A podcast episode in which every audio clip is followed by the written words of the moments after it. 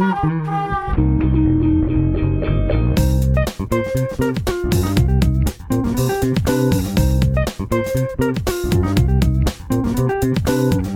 podcast de la semaine cette semaine, c'est Jeunesse artistique, présenté par Grégoire.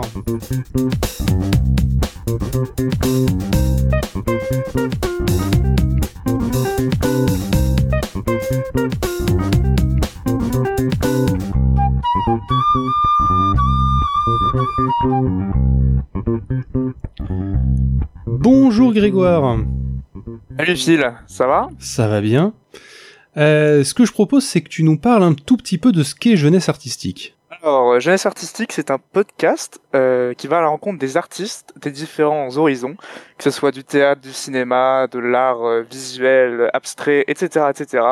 À chaque épisode, on retrouve un nouvel artiste, on lui pose des questions sur sa vie, sur euh, sa jeunesse, et c'est ça aussi le principe, c'est qu'on s'intéresse à des jeunes artistes, donc des, des jeunes qui vont de nos 10 ans jusqu'à nos 30 ans.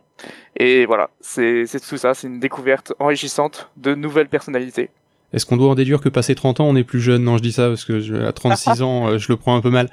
Euh, Ah, mais moi j'ai 21 ans, donc euh, non, non, euh, je pense que c'est avant tout un état d'esprit à jeunesse, mais, mais c'est vrai que c'est plus intéressant d'avoir, euh, en tout cas c'est le, le concept du podcast, et c'est intéressant d'avoir ce, ce, ce visuel des jeunes artistes autour de nous qu'on ne connaissait pas forcément, et de savoir un peu ce qui les rapprochait justement et, ben, entre eux. et ben, ce que je propose, c'est qu'on s'en écoute un extrait.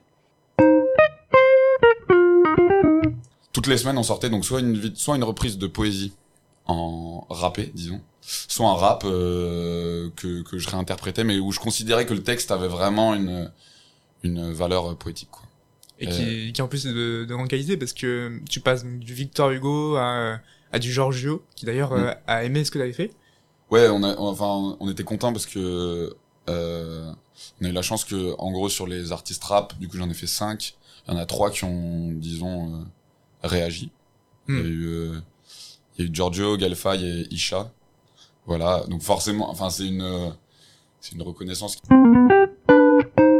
Et d'où t'es venue l'idée de jeunesse artistique? Bah déjà, personnellement, je suis dans le monde de l'art depuis un, un petit moment. Donc j'ai commencé par euh, du théâtre en tant que comédien. J'ai ensuite euh, abordé les, les rangs du, du cinéma en tant que réalisateur, scénariste et là actuellement en plus en tant que producteur. Et euh, récemment, j'ai découvert le podcast, donc euh, via notamment euh, à cause ou grâce euh, au confinement.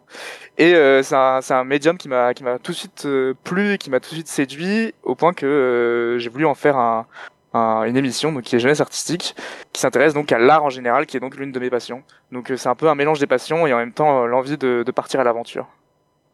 Est-ce que tu peux nous parler du format de l'émission un peu? Alors donc c'est un format interview.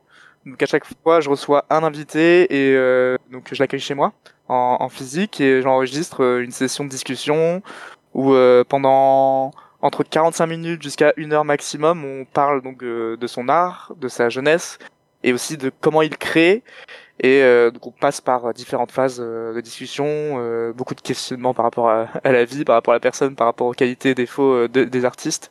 Et donc c'est très enrichissant et euh, moi, en tout cas, je vois pas le temps passer. Et de, des retours que j'ai eus, c'est qu'on voit pas le temps passer non plus. Donc c'est un format plutôt long.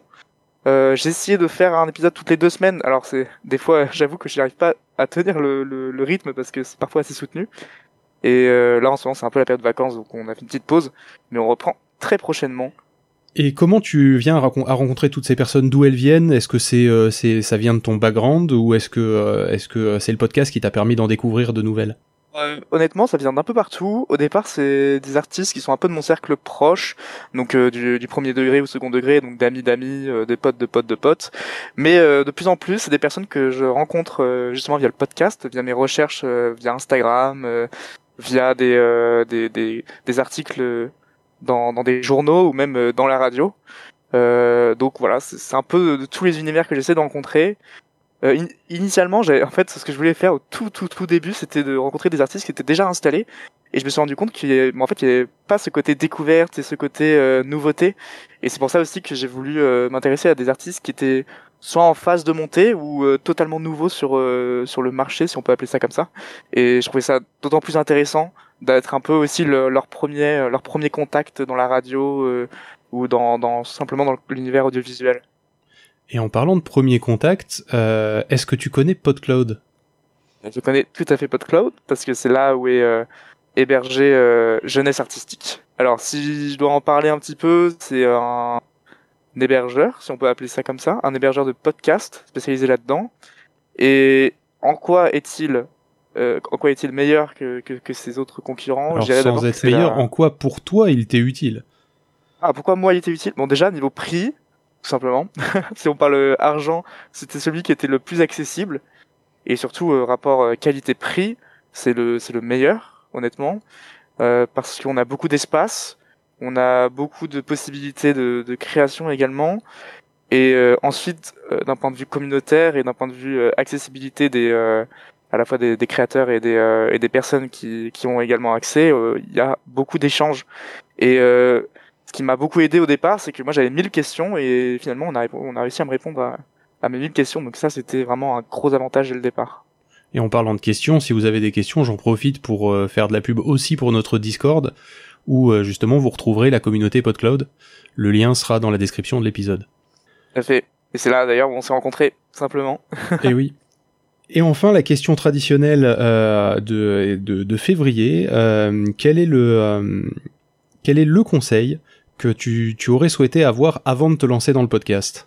Je crois que le conseil a déjà été donné, mais c'est de, ne pas s'attarder sur le matériel, c'est-à-dire qu'avec peu de matériel, on peut se débrouiller, mais du coup on va donner un autre conseil qui est celui de euh, se lancer, car euh, même si on, on échoue, euh, d'un autre côté c'est pas vraiment un échec parce que ça vous permet de faire des brouillons, et ces brouillons vont vous servir pour la suite, pour créer quelque chose de meilleur et quelque chose qui vous ressemble le plus. Merci Grégoire, on retrouve ton podcast Jeunesse Artistique sur PodCloud et sur toutes les autres plateformes. En attendant, on dit à nos auditeurs à la semaine prochaine. Au revoir. Au revoir.